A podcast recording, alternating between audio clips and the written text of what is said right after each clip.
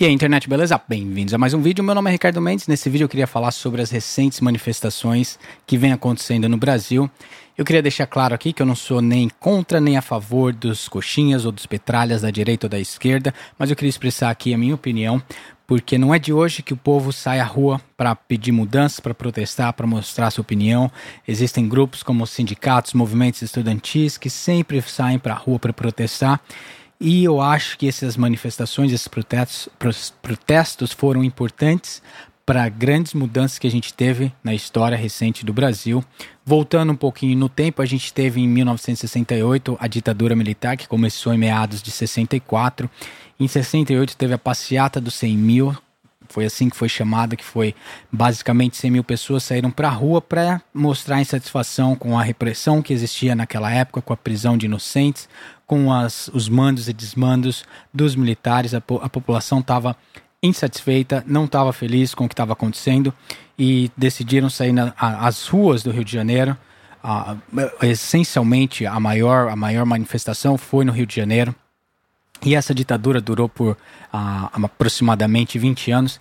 Em, 90, em 1984 tiveram as, as diretas já, que foi algo que eu não participei porque eu era criança, praticamente eu era um bebê, mas eu, eu acompanhei pela, através da, da escola, através da história que foram a, a ditadura militar já estava enfraquecida e estava é, o último governante que tinha sido escolhido pelos militares foi o João Figueiredo e eles já não estavam com tanta força. Os movimentos estudantis, movimentos religiosos, a população saiu para a rua. Tiveram alguns nomes que se destacaram naquela época, que foi o Dom Evaristo Arns, o uh, Dom Helder Câmara, Câmara, que eram religiosos, enfim, artistas, saíram para a rua. Foi, um, foi uma, um movimento bastante grande que teve, uh, basicamente, a massa desse movimento, a massa dessa manifestação foi no Rio de Janeiro e em São Paulo, na Candelária, no Rio de Janeiro, aproximadamente um milhão de pessoas, um milhão e meio na Praça da Sé, em São Paulo. E eles conseguiram tirar a ditadura militar, conseguiram que a, a ditadura militar fosse abolida e, e as eleições diretas fosse vo, voltasse ou começasse a ser algo praticado no Brasil. Aí em 89 teve a primeira primeira eleição, o Collor e o Lula foram para o segundo turno, o Collor ganhou e o povo começou a ficar insatisfeito com a, a a corrupção que estava acontecendo, com a, o confisco das cadernetas de poupança que ele teve, a inflação estava super alta.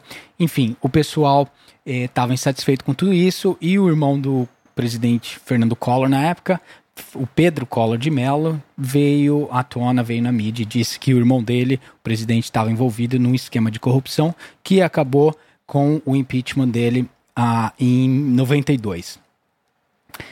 Aí depois disso teve entraram outros presidentes e tudo mais e o Brasil parecia que estava tomando um rumo melhor. Até que em, em 2013 as coisas começaram de novo a andar meio por fora dos trilhos. O pessoal já vinha insatisfeito com, com o, o, o a política nos últimos, nos últimos anos, o cenário político brasileiro não estava mais agradando o povo e o povo saiu para as ruas em 2013. Foi aquela, aquele movimento que a gente chamou O Gigante Acordou. E com o Facebook o Twitter, as pessoas podiam. É, tiveram muito mais facilidade para se organizar e criar um grupo muito maior, grupos muito, muito maiores para sair para a rua e protestar contra o, o governo, contra a, a, a insatisfação, a, insatisfação, queriam mostrar a insatisfação que eles estavam com relação aos líderes do país. Isso em 2013, que é algo bem recente. E eu acho que isso é importante. Agora a gente está tendo essa nova onda de manifestações com, com relação ao impeachment da, da presidente atual, que é a Dilma. Mas eu acho que essas manifestações foram importantes, são importantes, é importante o povo mostrar o seu desagrado. Só que, como eu sempre digo, eu acho que o mais importante de tudo é a gente olhar para o nosso próprio umbigo também, a gente fazer a coisa certa.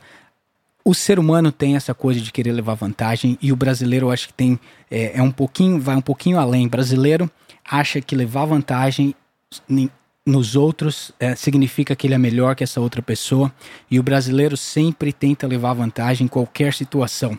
É, é meio que parte da, do, da cultura, é parte do brasileiro achar que levar vantagem é algo positivo.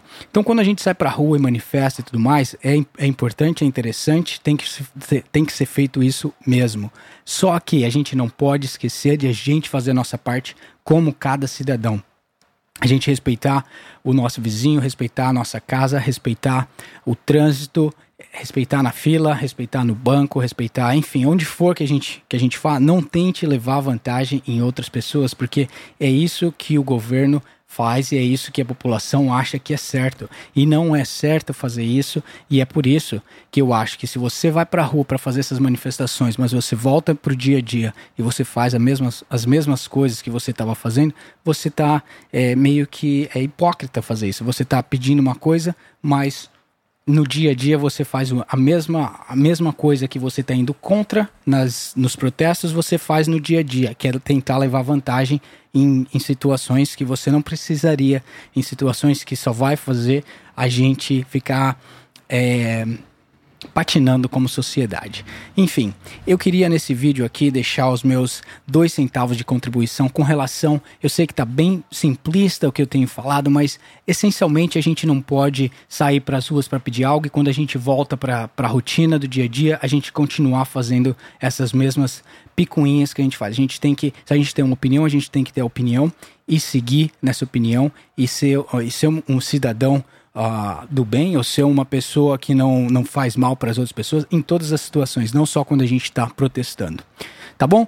Se você tiver alguma opinião ou alguma sugestão com relação ao que foi dito nesse vídeo, deixe nos comentários abaixo. Esse vídeo tá, vai estar tá disponível também no iTunes.